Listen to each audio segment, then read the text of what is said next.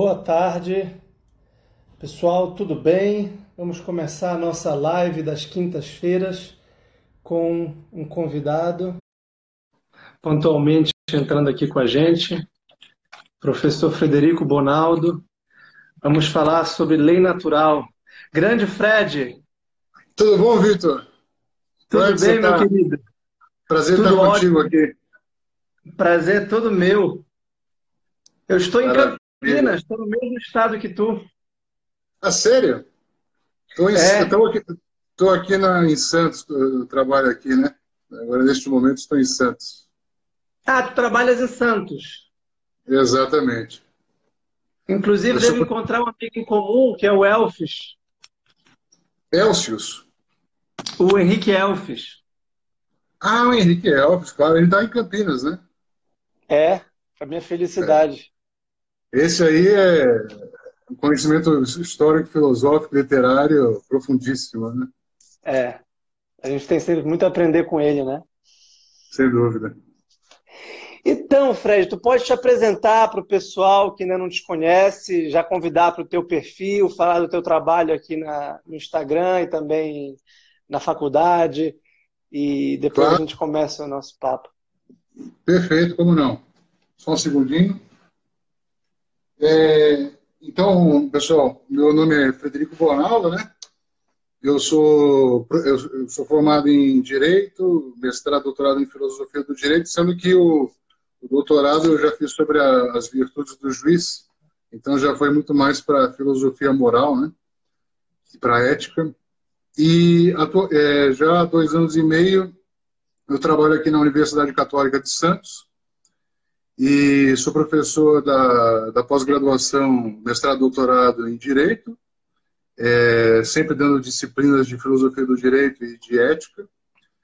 E na graduação é, de Filosofia do Direito e Teoria do Estado, isso no direito. Depois, na filosofia, dou aula de, de ética, que seria ética filosófica, filosofia moral, e, na, e também dou aula de história da filosofia moderna, né, na filosofia. Então é isso. Aqui Excelente. no Instagram, até ponho aqui na descrição aqui do, do perfil, né, compartilhando é, o que tenho estudado e vivido nos, nas últimas duas décadas, basicamente. Olha, teve, já teve uma pergunta aqui do João Vitor, onde pode encontrar o trabalho sobre as virtudes do juiz? Foi publicado, ah, Fred? Está publicado, está publicado.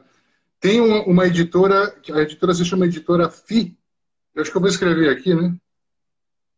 Então, editora.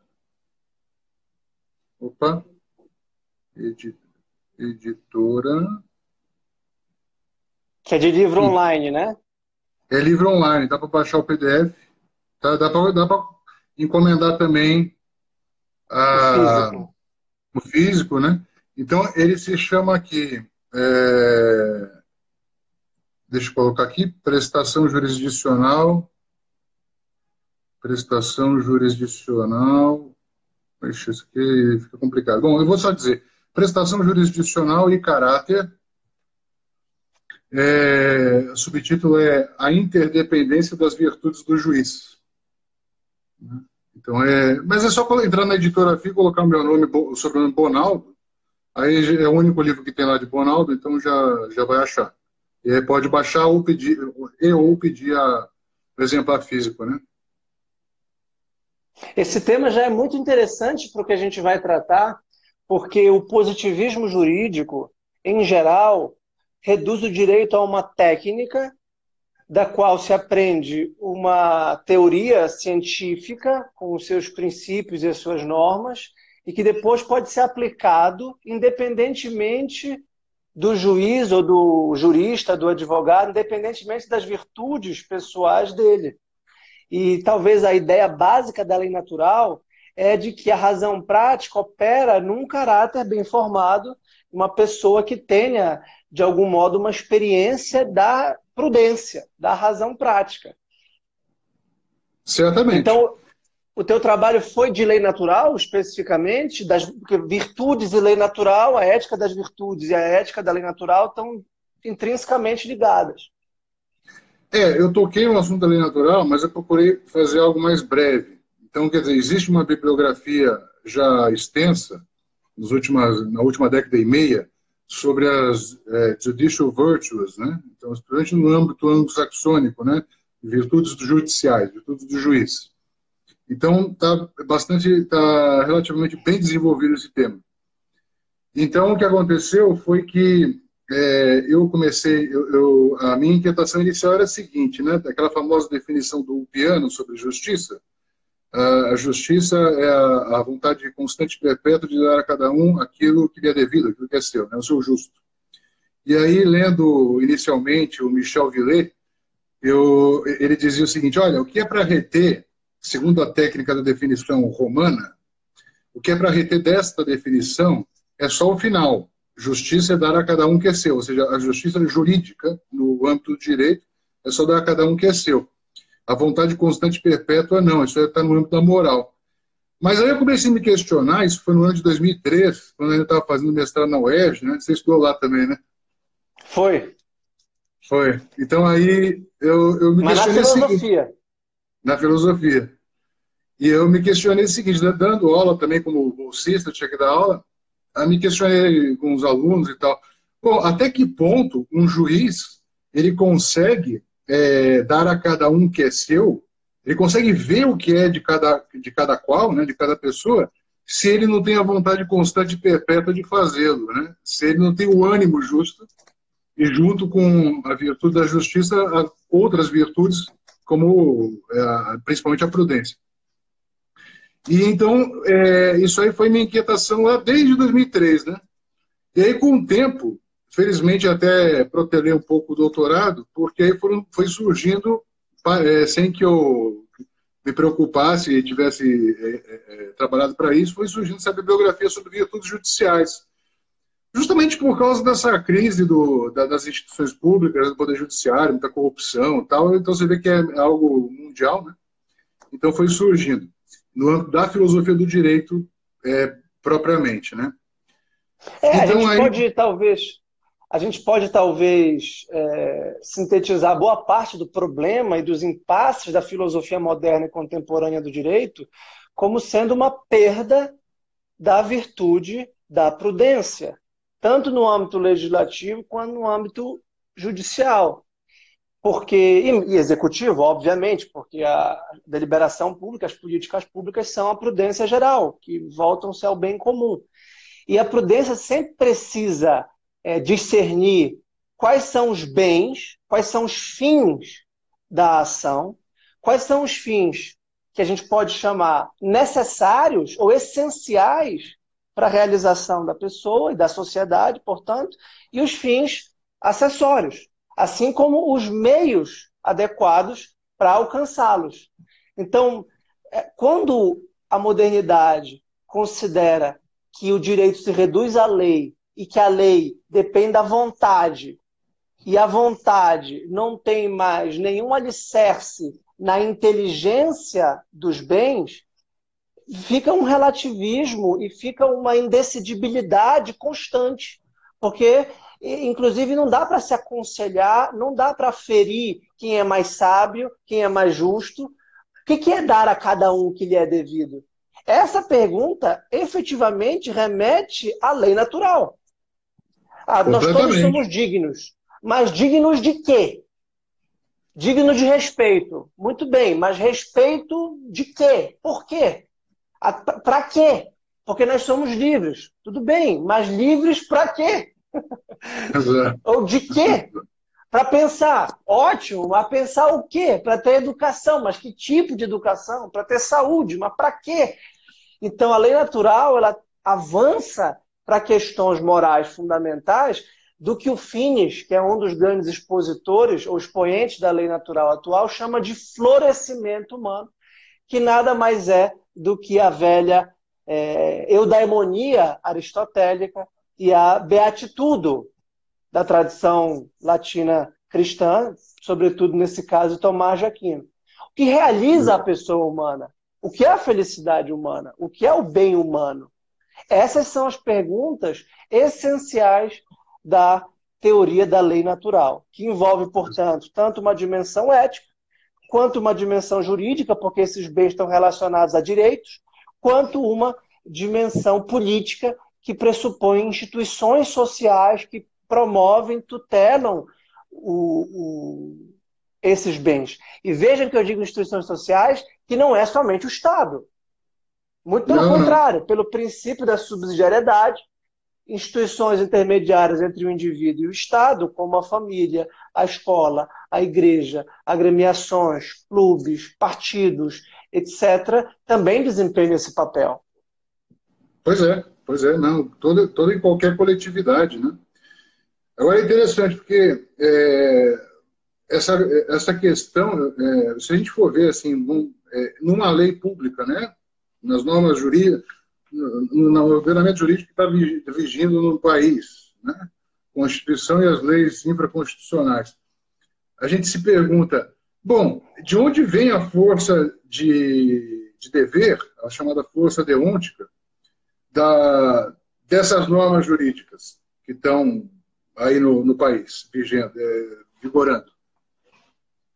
Se a gente for pensar assim, a resposta inicial é: ah, é que elas foram incluídas por decisão legislativa na, no, no, corpo do ordenamento jurídico e então estão valendo. Tá bom, mas isso é um mero fato, né?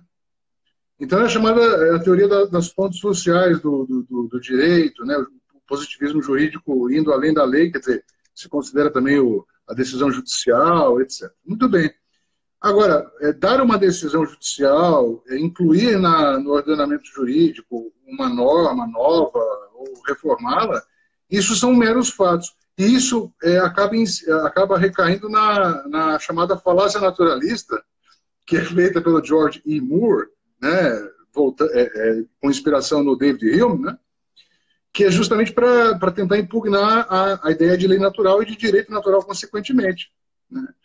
É, tem um professor da Argentina, o Carlos Inácio Massini Correias, é, que ele, ele usa uma imagem assim muito interessante para mostrar o que é o processo legislativo ou, sei lá, o consenso em qualquer grupo, agrupamento humano, né?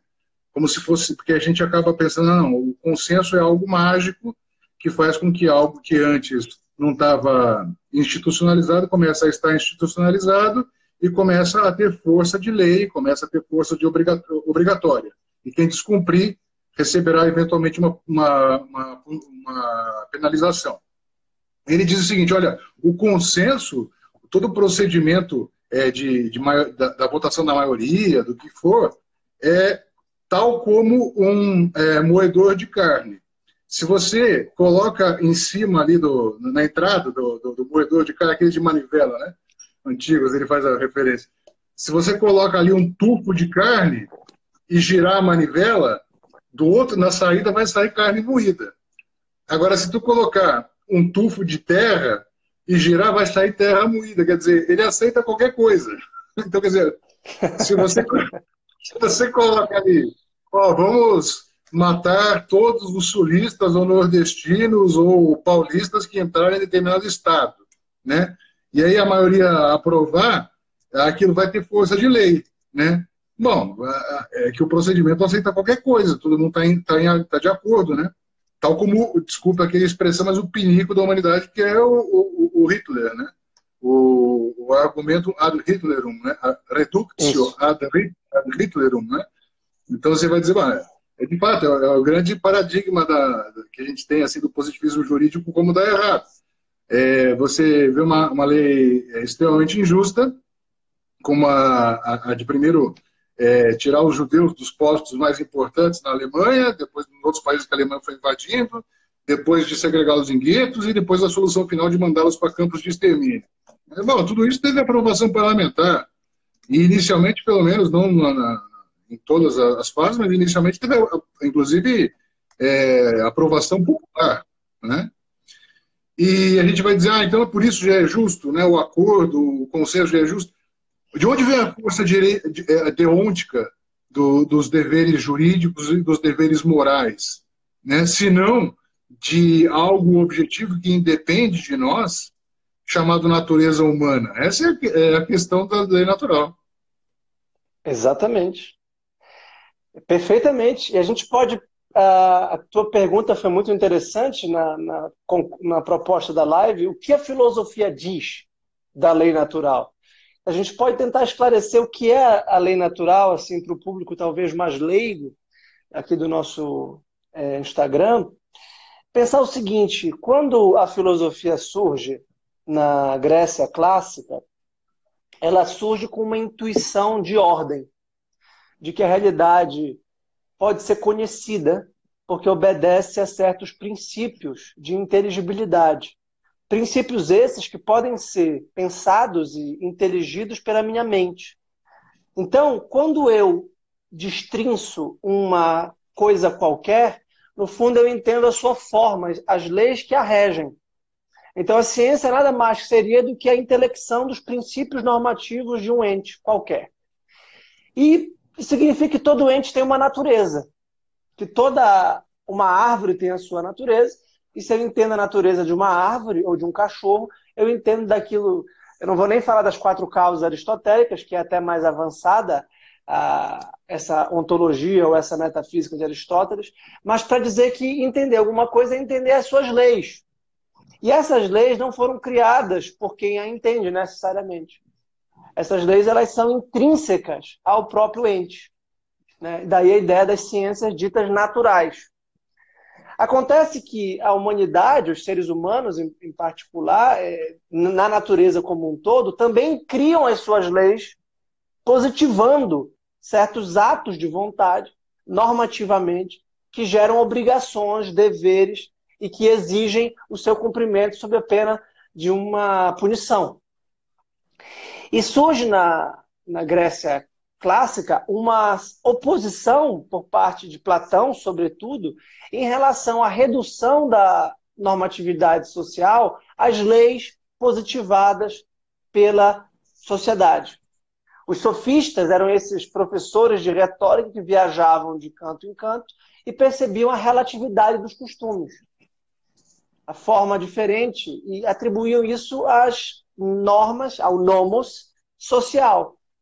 E tendiam a negar qualquer natureza humana geral e universal no tempo e no espaço. Platão nunca negou a dimensão de nomos da sociedade. A sociedade tem certas características próprias, diferentes. Os paulistas são diferentes dos paraenses. E é normal isso. Eu sou, eu sou diferente de ti, e isso é muito bom, aliás. Mas também nós temos alguma coisa em comum. Paulistas e belenenses, brasileiros no século XX, brasileiros no século XVI, seres humanos hoje, ontem e amanhã. Então existe uma natureza humana. E a filosofia pode e deve buscar essa natureza humana intelectual e moralmente para que ela possa exatamente distinguir o que é o essencial do que é o acessório, do que é necessário e do que é, é adjetivo, do que é secundário. Essa, eu diria, é, é a grande pergunta filosófica da lei natural. Qual é a natureza humana? O, o, o que compõe o núcleo de é, moral de todos os seres humanos em todos os tempos. O que não quer dizer, é claro, que em algum momento esse núcleo tenha se realizado de modo perfeito. Porque o ser humano é dinâmico e ele está sempre buscando se aperfeiçoar. E essa é a dimensão pedagógica, não só da filosofia, como da ética e do direito, que é sempre de educar, e da religião, é claro, das tradições religiosas, que é sempre educar e tornar o homem cada vez mais voltado para o seu fim último ou os fins penúltimos. E o tema do fim último é importante aqui, porque é a realização suprema do ser humano para a sua consecução, para a sua realização, que é a sua felicidade, a sua razão de ser. Exatamente. É interessante também é, isso a tua que você câmera, disse aqui. A tua câmera parece que não está aparecendo a tua imagem, pelo menos para mim. É, para mim também não. Eu estou tentando aqui. Tá, voltou, aqui. pronto. Voltou? Agora sim. Eu não consigo me. Eu estou fotografando para mim, mas tudo bem, eu não, não, não faço questão de me ver. a gente está te vendo. Agora eu voltei tá a te ver. Beleza. Aí quando tiver parado, você me avisa. Mas o importante é que eu veja você e pronto. Mas olha, o que você dizia, né, do, do, de que os gregos já tinham essa inquietação, sobre esse conteúdo da moral. A gente já vê isso na, na própria literatura grega, né? até antes da época propriamente da filosofia, né? na Antígona, por exemplo, do Sófocles, né? que é um dos mais citados, né? Que ela invoca eh, a lei dos deuses, evoca a lei dos deuses, né? as leis não escritas diante do, dos editos ou éditos de Creonte lá e tudo mais. E depois também tem esse documento que vale a pena o pessoal que está vendo aqui a gente baixar na internet gratuitamente, né? que é da Comissão Teológica Internacional. É só colocar isso na, na, na internet. Comissão Teológica Internacional, o nome do, do documento é Em Busca de uma Ética Universal. Dois pontos. Um é, novo olhar sobre a lei natural. E por que, que é, esse documento é importante? Por todo ele, mas porque no início há uma série de registros documentais e bibliográficos sobre civilizações até anteriores a, a das polé gregas, é, como por exemplo na China, na Índia, etc., no, no Extremo Oriente, que também tiveram a mesma intuição que os gregos tiveram acerca de que existe um princípio de operações em cada indivíduo humano que é comum a todos eles, ainda que a, a sua personalidade necessariamente e positivamente seja completamente diversa. Né?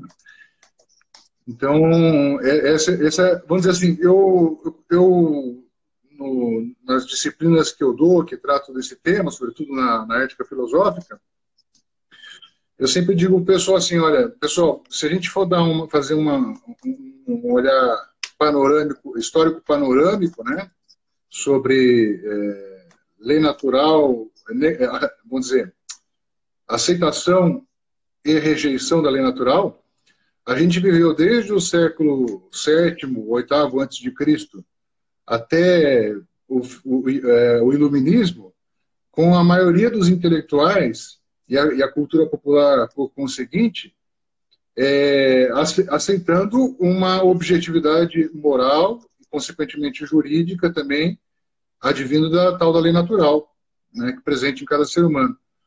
E de, do final do século XVIII, né, iluminismo, e sobretudo do século XIX para hoje, sobretudo né, até o início da segunda, antes do fim da Segunda Guerra Mundial, a gente tem uma grande rejeição no, nos, nos, meios acadêmicos, né, no grosso dos meios acadêmicos, acerca da lei natural. Ainda que os defensores as, e, da lei natural nunca tenham deixado de existir nesse meio tempo, né? E outra coisa interessante é outra coisa interessante que você dizia sobre uh, o aprendizado da lei natural, porque durante séculos a humanidade escravizou outra parte da humanidade, né? Então isso vai contra a lei natural.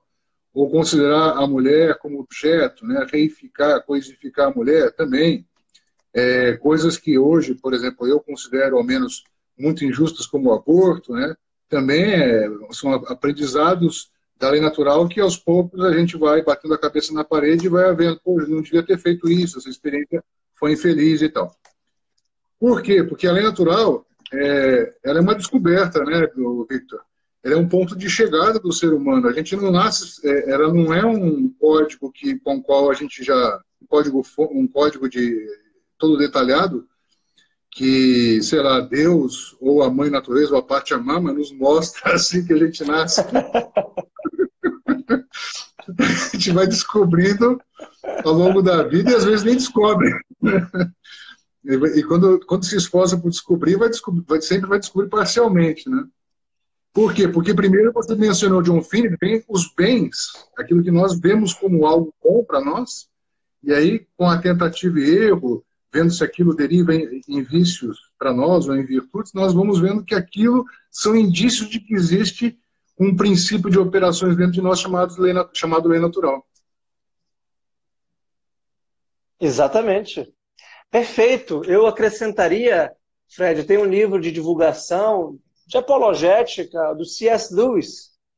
Não só o cristianismo puro e simples, que começa falando da moral da lei natural, e não diretamente da, da lei divina, da lei revelada, e mas também um outro livro dele bem pequenininho chamado A Abolição do Homem.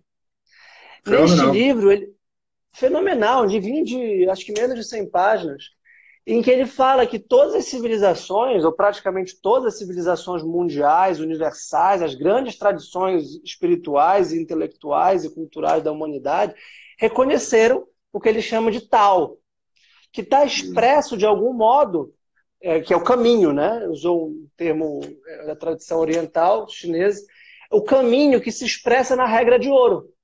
Fazer com os outros o que gostaria que fizesse comigo. O problema todo está em o que eu quero que seja feito comigo, que não seja egoístico, que não seja o idiosincrático, que não seja o idiota, que é só meu, porque se, se eu já reconheço que é alguma coisa exclusivamente particular, eu não tenho critério para agir com o outro. Agora, quando eu percebo em mim alguma coisa em comum, e é exatamente esse núcleo comum que me permite fruir da literatura antiga, ou da literatura medieval, ou da tradição oriental, a gente percebe que tem uma identidade humana a despeito das vicissitudes do tempo. E mais, uma pessoa madura, sincera consigo, percebe que ela está aprendendo com os seus erros e com os erros do outro. O grande e dos outros, eu posso aprender com os teus acertos e com os teus erros numa dinâmica de aproximação e rechaço do que é bom e ruim. E numa dialética, porque o joio está sempre misturado com o trigo. Na é verdade, está sempre muito confuso. Nós estamos numa penumbra de confusão e clareza, e buscamos tanto mais quanto possível a clareza.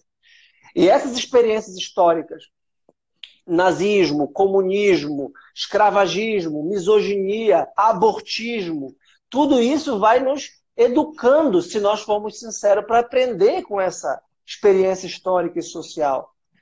Senão, a gente enlouquece. E aqui eu quero falar de um outro apologeta, que, embora não fale diretamente da lei natural, é um pensador muito arguto, que é o Chesterton. O relativismo nos enlouquece. A gente negar a possibilidade de uma moral objetiva nos insere num redemoinho que a gente não pode mais julgar sequer o andamento da nossa própria existência pessoal. Porque se eu relativizar os meus critérios e os meus padrões a cada instante, se eu achar que eu sou o senhor deles e eu me tornar uma metamorfose ambulante, eu não tenho para onde ir. Eu não tenho um plano de vida, eu não tenho um norte. E a mesma coisa vale para uma sociedade.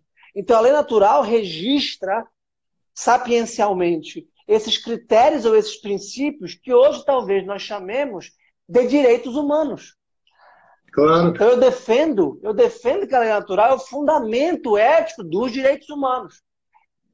Mas esse fundamento tem que ser objetivo e num determinado aspecto absoluto.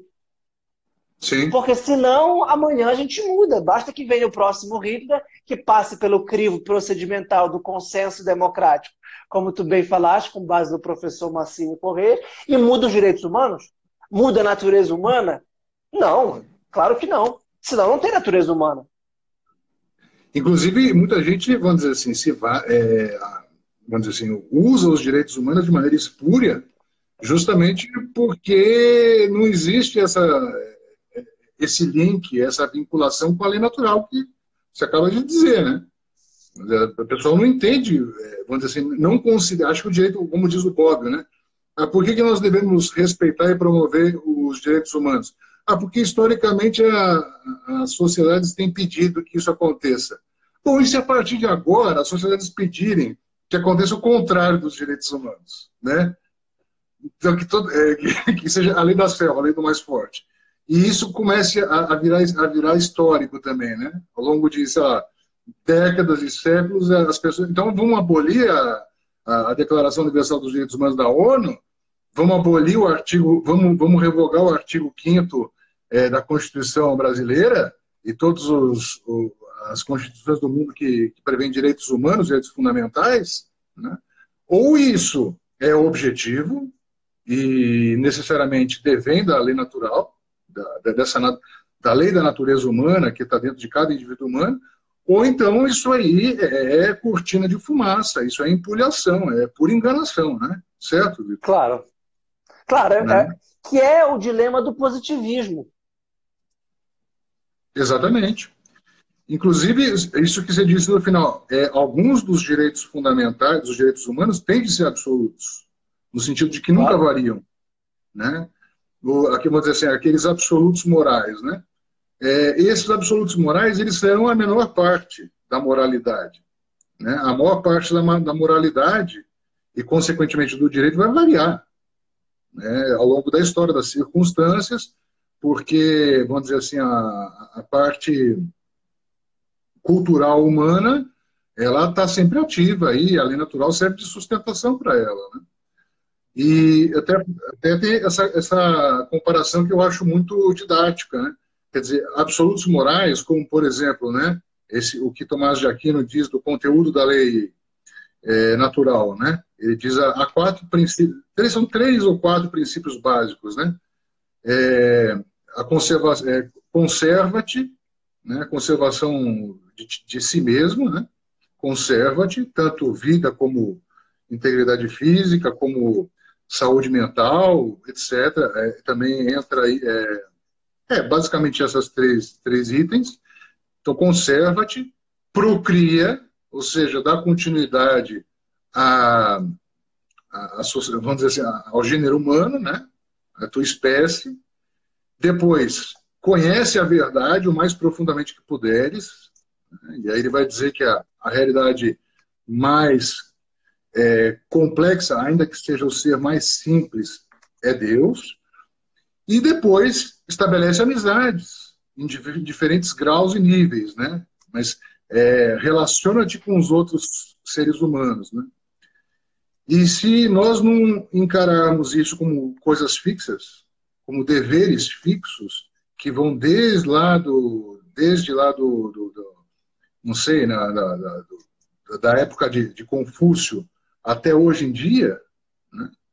E é por isso que a gente tem empatia com as obras literárias da antiguidade, porque justamente estamos falando basicamente do mesmo ser humano. Então, é, é isso aí é, é, o eixo que propicia a mudança. Né? Se aí tem uma porta, por exemplo, né? por que, que uma porta ela pode mudar de lugar? Né? Por que, que uma, você pode haver uma relatividade é, espacial nas coisas? Porque tem um referencial físico. Analogamente, acontece também isso dentro da, da ética, o moral e do direito. Por que, que a moral pode mudar, a maior parte dela, e a ética? Por que, que o direito vai mudando necessariamente? Justamente porque existe um referencial, um referencial físico, um, referencial é, fixo que são esses absolutos morais. Se não os houvesse, é, não, não haveria nem mudança sequer. Não daria para se falar em mudança. Né? Ah, seria incompreensível, logicamente, a expressão mudança, movimento, alteração, porque tem que ter algo fixo. Claro. Todo relativo só é relativo em relação ao absoluto. Todo ente se atualiza mediante acidentes. Os acidentes são que distinguem os entes entre si a partir de uma forma comum. Senão não seriam acidentes. Se não houvesse necessidade, não tem contingência. As pessoas querem celebrar nesse pensamento pós-moderno o contingente, o relativo, o acidental, mas perdem de vista que eles só são possíveis por causa do absoluto, por causa do necessário, por causa do essencial. Exatamente. Aqui tem uma, uma observação. Olha, saiu a tua imagem.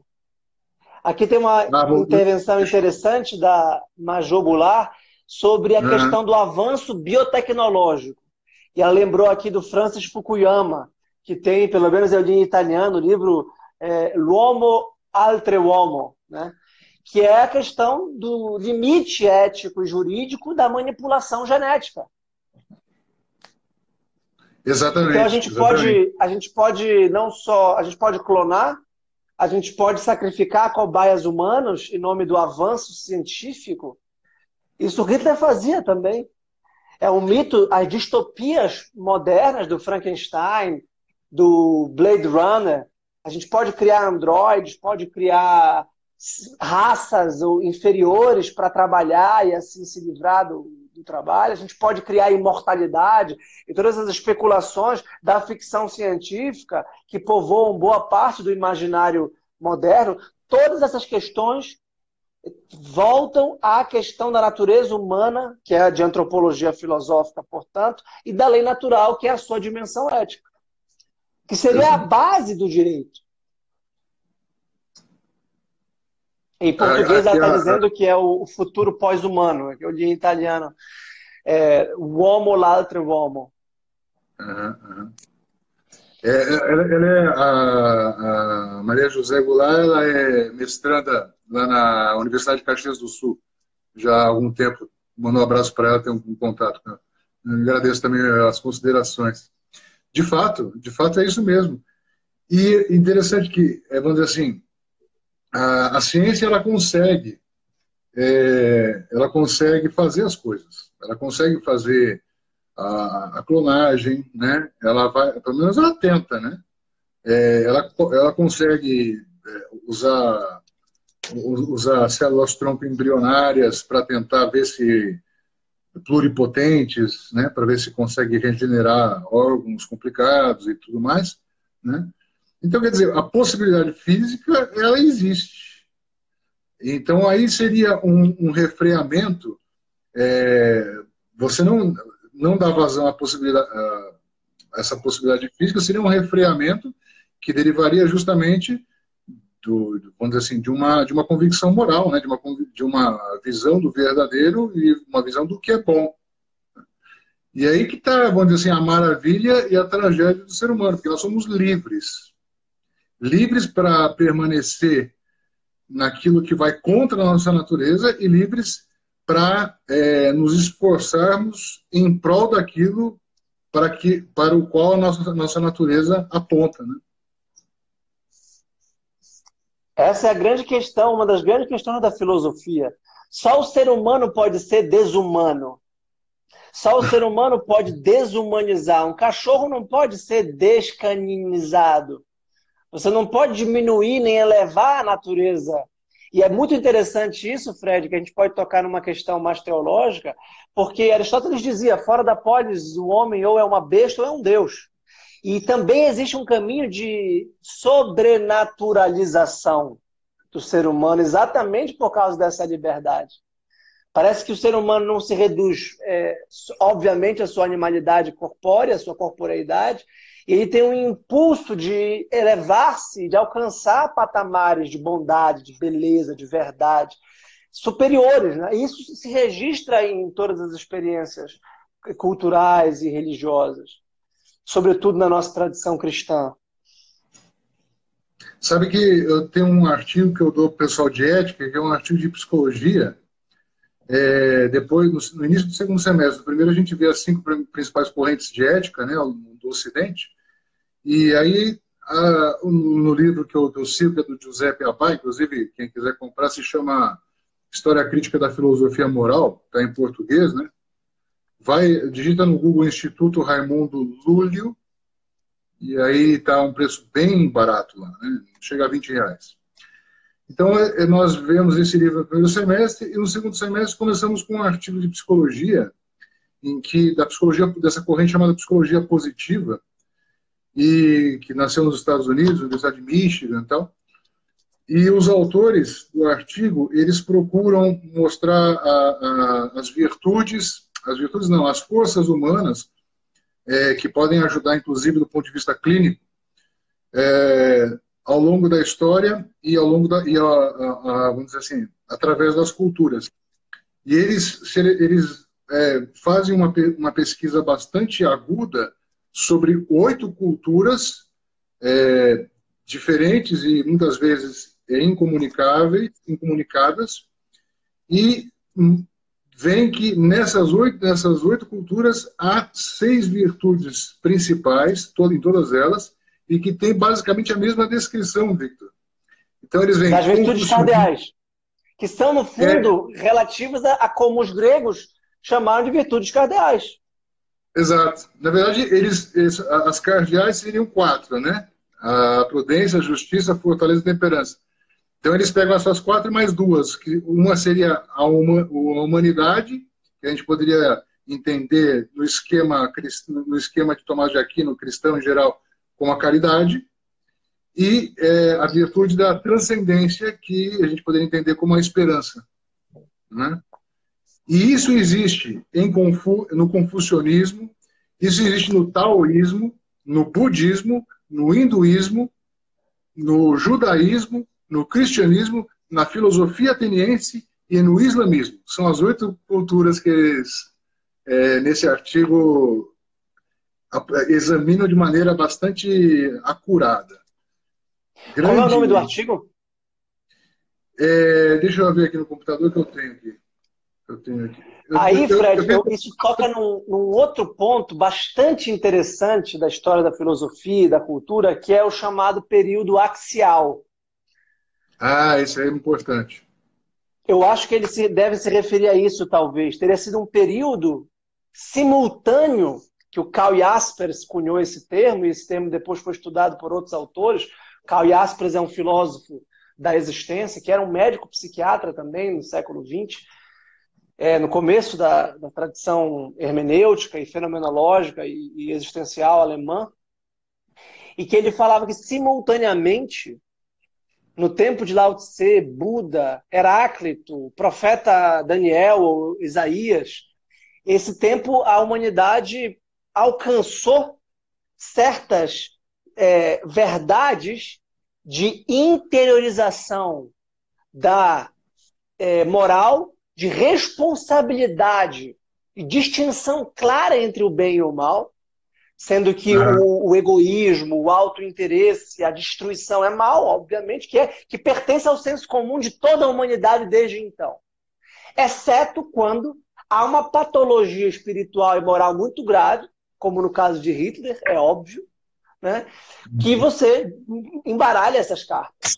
Mas que isso estaria, portanto, sendo é, a expressão de uma natureza, de uma psicologia humana intrínseca, que está nessas grandes tradições. Confúcio, Buda, Lao Tse, e a tradição judaica, a tradição grega, que depois vai, claro, muito se é, explicitando e se desenvolvendo numa linguagem muito mais refinada, como no caso da teologia patrística ou escolástica, no caso da filosofia grega e, e assim por diante. Período axial. Isso. Não, de fato, é, eu lembro do. Se me lembrança, eles não citam o Karl Jaspers, mas de fato é, você vê que eles tratam exatamente desse período axial. Né? Olha, então, a Sheila está tô... perguntando o nome do artigo. Depois então, a gente pode colocar nos nossos stories, ele está procurando o nome. Eu tô, eu tô a tua câmera está muito para cima, Fred. Baixa um é, pouco para a gente ver melhor. Ah, melhorou. É que eu estava digitando aqui por isso. É o nome do artigo, inclusive. Olha, a gente pode tentar organizar assim. A filosofia hum. clássica, que é essa filosofia que o Abá, que o Finis, que eu e tu estudamos e defendemos, que é essa filosofia inspirada em Platão, Aristóteles, Agostinho, Tomás de Aquino, foi decepada, foi rompida na modernidade. E a modernidade tem, entre outros, dois eixos ideológicos que marcam a nossa vida: o positivismo e o liberalismo. Um eixo epistemológico e um eixo político e moral. Shared virtue, the convergence, the convergence of value, human strength across culture and history. Excelente. Isso. Tá, é só colocar no. A Fernanda, de nada, Fernanda. É só colocar no, no YouTube, no, desculpa, no Google que você já acha. Tá? Então, o principal. O, o, principal autor, você é, pode colocar o nome desse artigo ao lado do nome desse autor, que é o fundador, um dos fundadores da psicologia positiva, que é o Martin Seligman. Martin P. Martin P. Seligman. Eu estou escrevendo aqui. Shared Pronto. Virtues, The Convergence. E isso vai contra o relativismo cultural, contra toda a corrente, principalmente da antropologia cultural, que nega essa universalidade. E que acha que. Como é que você explica isso? Pura coincidência? Com, todos, com tantas evidências empíricas isso é, é, é pura coincidência? Ou tem alguma coisa da natureza humana? Exato. E aí, vejam, a, a modernidade ela se concentrou nas causas materiais e formais dos fenômenos da natureza física e da natureza material, palpável. E por isso ela se desenvolveu na forma de um grande empirismo, baseado num método de hipótese, verificação e articulação das leis da natureza. Porque essa terminologia é muito importante, Fred, que a gente fala de lei natural, parece que a gente é médico, ou parece que a gente é biólogo, ou físico, ou químico. Qual é a lei natural da água? H2O. O que acontece com a água quando ela evapora, quando ela congela? Isso é uma lei natural, isso é uma lei da natureza. Como é que funciona o processo digestivo humano? Como é que funciona a queda do cabelo ou o crescimento de barba? Isso pertence a um aspecto da, da humanidade, do ser humano, a sua capacidade de conhecer os fenômenos da natureza. Mas não é isso que a gente se refere quando a gente fala de lei natural. A lei natural é uma lei moral inscrita na consciência humana de articulação dos fins que realizam a sua felicidade. E o hábito de alcance, tanto mais perfeito quanto possível desses fins, a gente chama de virtudes. Por isso que a gente pode reconhecer um homem virtuoso. Por isso que a gente admira as artes marciais orientais. Claro, tem muitas virtudes em jogo. A gente admira o santo, admira o monge. Né? A gente pega a grande literatura, a grande literatura como a de Dostoiévski, mostra pessoas grandes, isto é, pessoas virtuosas, pessoas santas, sempre tem uma figura Cristo ali, e pessoas vis, que são pessoas viciosas, que não só boicotam esses fins na sua própria vida, mas os impedem nas outras vidas. Então, Exatamente. a lei natural tem diz respeito à sociabilidade que a razão prática permite. Exatamente. Inclusive, a, as virtudes, uma coisa que, que uma vez eu li agora é, recentemente, ela ela não é, vamos dizer assim, as virtudes não são uma espécie assim, ah, eu vou conseguir qualidades de caráter para que ao final da minha vida eu seja uma pessoa que diga, ah, valeu a pena, né? Não matei, não roubei, é, não menti muito, né? Não é isso aí, isso aí seria muito pobre. Seria, eu prefiro, preferiria ser traficante, cara. E, e levar uma vida louca. Não, eu só troco a vida louca pela vida virtuosa, porque a vida virtuosa ela é, dizer, muito mais reconfortante e recompensadora do que a vida louca. A vida louca é a vida, do, a vida da tristeza. Mas a, a virtude, ela, ela, vamos dizer assim, é um comportamento virtuoso, né? Então, quer dizer, eu vou ser paciente com alguém, ou eu vou corrigir alguém quando é, é necessário, ou então eu vou começar a trabalhar mesmo com preguiça, mesmo com, sem vontade, isso significa que eu estou plasmando aqui agora, naquela minha ação concreta, né? É, tanto a lei natural que está dentro de mim, né? Como estou alcançando uma parcela, um pedacinho daquela felicidade completa aqui, é, que eu almejo e que todos esses autores é, pré-cristãos já tinham identificado que o, o, ser humano desejava, né? Claro. Então... E aí tem uma outra. É, isso vale a pena dizer, porque eu acho que tem uma outra ideologia moderna que bloqueia ou neutraliza o alcance intelectual e moral da lei natural, é, que é o liberalismo. Nada Sim. contra a liberdade, que é um grande bem e que já foi reconhecida pelos clássicos, como o Fred bem lembrou. Mas uma liberdade entorpecida e autorreferente e antropocêntrica a tal ponto de afirmar que o homem não deve obedecer ou não deve seguir nada que ele mesmo não tenha consentido e nada que ele não pratique com a sua própria liberdade.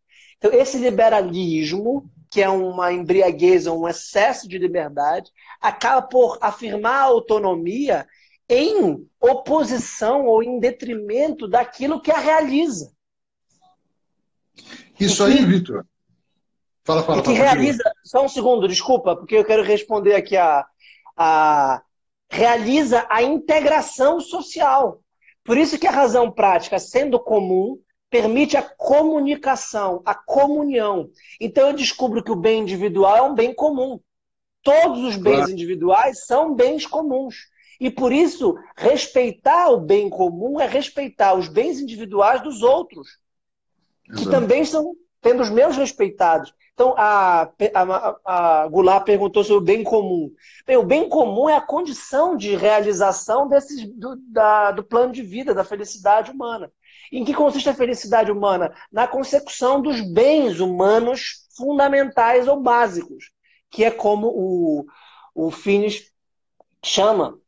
Né? Então, o liberalismo acabou por colocar a liberdade no lugar da virtude e a liberdade no lugar dos bens que a realizam. Ou seja, a liberdade só tem sentido se ela for racional. Exato. Porque senão as liberdades serão é, trunfos, para dizer uma expressão do Durkheim, serão salvos condutos para pisar nas liberdades alheias. E aí o modelo moderno de liberalismo é um modelo belicoso desde Hobbes, em que a minha claro. liberdade está impedida pela tua. E o que eu quero é ser livre para poder fazer discurso de ódio, para poder pisar em cima dos outros, para poder acumular, para poder explorar, para poder. E isso gera um cinismo. Então, os direitos humanos individualistas, nesse sentido, do, do liberalismo possessivo, para usar uma expressão do Macpherson, é um, uma, um modelo de, de compreensão da sociedade autofágico e autodestrutivo. Claro, claro. E essa liberdade do liberalismo, na verdade, é, vamos dizer assim, a concepção de liberdade é ultra rasa. Porque eles, é, como você disse no início, do, quando começou a falar do liberalismo, eles entendem a liberdade como a ausência é, de alguém me constrangendo. Né? Eu escolho por mim mesmo, de acordo com aquilo que é, eu vi como algo interessante ou conveniente, etc. Eles encaram a liberdade só como um momento da escolha, um momento da eleição.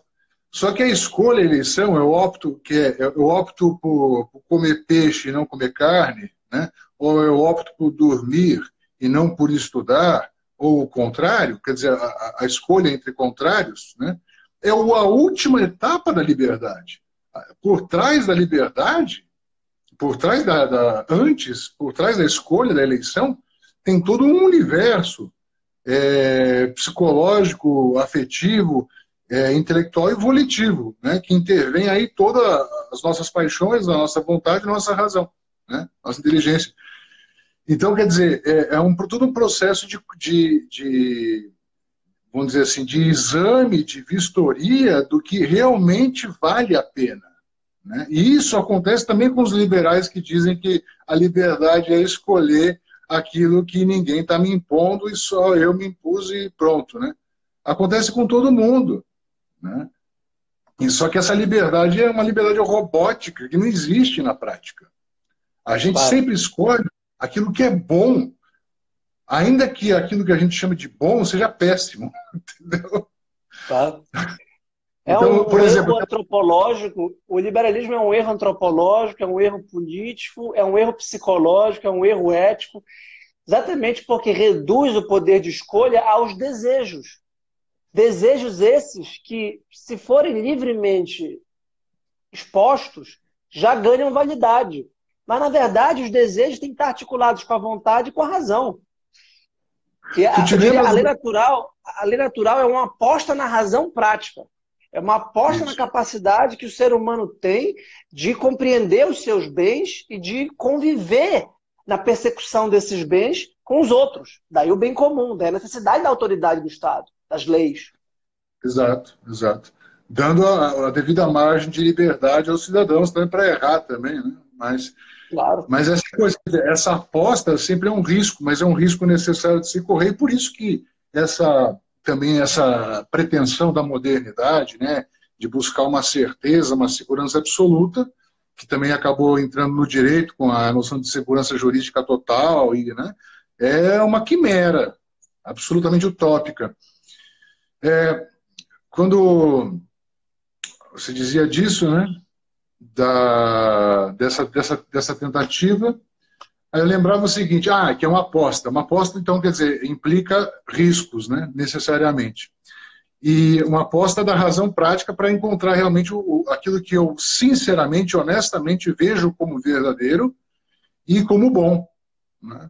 E aí a necessidade de você ter virtudes para poder ver o que é bom tal, uh, ver o, o, que é bom e, e aquilo ser efetivamente bom, o que é mal, efetivamente mal, e o que é verdadeiro e falso, a mesma coisa. Aí, só para descer um exemplo, tu te lembras da época em que o Globo Repórter era Mundo Cão? Que apresentava só coisas assim da madrugada, crimes e tal? Hoje em dia é ecologia e tal, né? É uma coisa bem mais agradável, né? Está aqui dizendo a Fernanda, bom, belo e verdadeiro. Isso mesmo, aí precisa das virtudes. Mas voltando ao Globo Repórter, eu lembro quando eu era, era pré-adolescente ou nem isso. E, e fiquei numa sexta-feira à noite é, vendo lá uma, um, um, episódio que era Os Matadores de Aluguel no Nordeste, né? Do Globo Repórter. E aí entrevistaram um cara devidamente desfigurado pela, pela imagem e tal, né? E aí ele, era, ele já tinha matado mais de 100 pessoas. E ele tinha toda uma tabela, né? Então, para matar um vereador é tanto, se você quiser matar um secretário é, municipal é um pouco mais, se quiser matar o prefeito é mais, e o mais caro era o padre da cidade, né? Então, e ele diz, e perguntaram para ele quantos quantas pessoas você já matou? Ele tinha dito, ah, mais de 100, né? Ele tinha dito o número lá. E aí perguntaram assim, e quando a primeira vez que você matou, o que aconteceu contigo? E ele disse assim, eu fiquei praticamente um mês sem dormir. E o segundo, eu fiquei sem dormir mais menos tempo. E o terceiro, é, sem dormir menos, menos tempo ainda. E no quarto? Ah, o quarto já fiquei um dia só. E no quinto? Ah, no quinto eu já dormi. E no sexto? Ah, do sexto em diante comecei a gostar. Ele falou, e hoje em dia, o que, que você sente quando você mata alguém? Ele falou, eu sinto mais prazer do que é, eu, o prazer que eu sinto com uma mulher na cama. Meu Deus! Essas, essas foram as palavras. Então, quer dizer, você vê que algo intrinsecamente mal, que é matar um inocente, né? ou, é, ou ainda que não seja inocente, uma pessoa que, a quem você não, não, não tem nem nada, né? Nesse, não tem nenhum dever nesse, nesse aspecto, pode se tornar para um ser humano algo boníssimo, um verdadeiro vício, né? Então, por isso a aposta de que você dizia, você falava, né? Que sempre implica riscos. É, se Deus quiser, nós não cairemos na, em, em vícios terríveis e diabólicos e infernais como esse. Mas... Isso, isso prova o seguinte: existe o bem comum e o mal comum. Existe uma consciência bem formada, que é aquela que, pela sindérese, alcança os primeiros princípios da razão prática, os bens humanos, e aquela consciência como a desse sujeito, deformada, e que teve uma indulgência cultural, que teve uma, um comodismo, uma aceitação cultural. Ele não teve ninguém, ele não teve a consciência formada para que ele pudesse ser alertado do mal que ele fazia a si e aos outros. Então, o bem comum é o conjunto de possibilidades que torna inteligível o horizonte de desejabilidade desses bens e que torna a sociedade dinamicamente voltada a realizá-los, buscar a felicidade. E aí vem uma distinção bem filosófica entre verdade e aparência. Isso. Que esse relativismo todo nega. Por isso que não resta nada para a filosofia, seja razão teórica, seja razão prática, no, no, no campo ético. Olha, o relativismo, estava che chegando a uma conclusão, cheguei a uma conclusão provisória que agora está se consolidando. Já perguntei para várias pessoas e disseram, parece que sim, cara. Que Fred, relativismo... desculpa, a gente tem, a gente tem é, um minuto para concluir. É, tu pode dar assim, uma, umas considerações finais para a gente concluir. Eu já deixo o meu abraço para todo mundo, o meu agradecimento e dizer que foi só uma primeira fase, um primeiro movimento de uma sinfonia sem tempo para acabar, porque a gente já tem aqui é, dezenas de temas e pode continuar nas próximas semanas. Vamos continuar, eu estou dentro. Não, então eu te agradeço muito pela, pelo convite pela, da live, né? E por tudo que estão nos vendo aqui também agradeço muito, né? E falar disso é maravilhoso, né? Pois isso aqui é, é uma das grandes paixões da minha vida, né? E eu recomendo muito que se leia a Ética Nicômaco de Aristóteles, né? E se leia a, a Suma de Teologia de Tomás de Aquino, sobretudo a segunda parte, né? É, eu acho que. Eu vou encerrar aqui que vai acabar. Beleza, Vitor. Um grande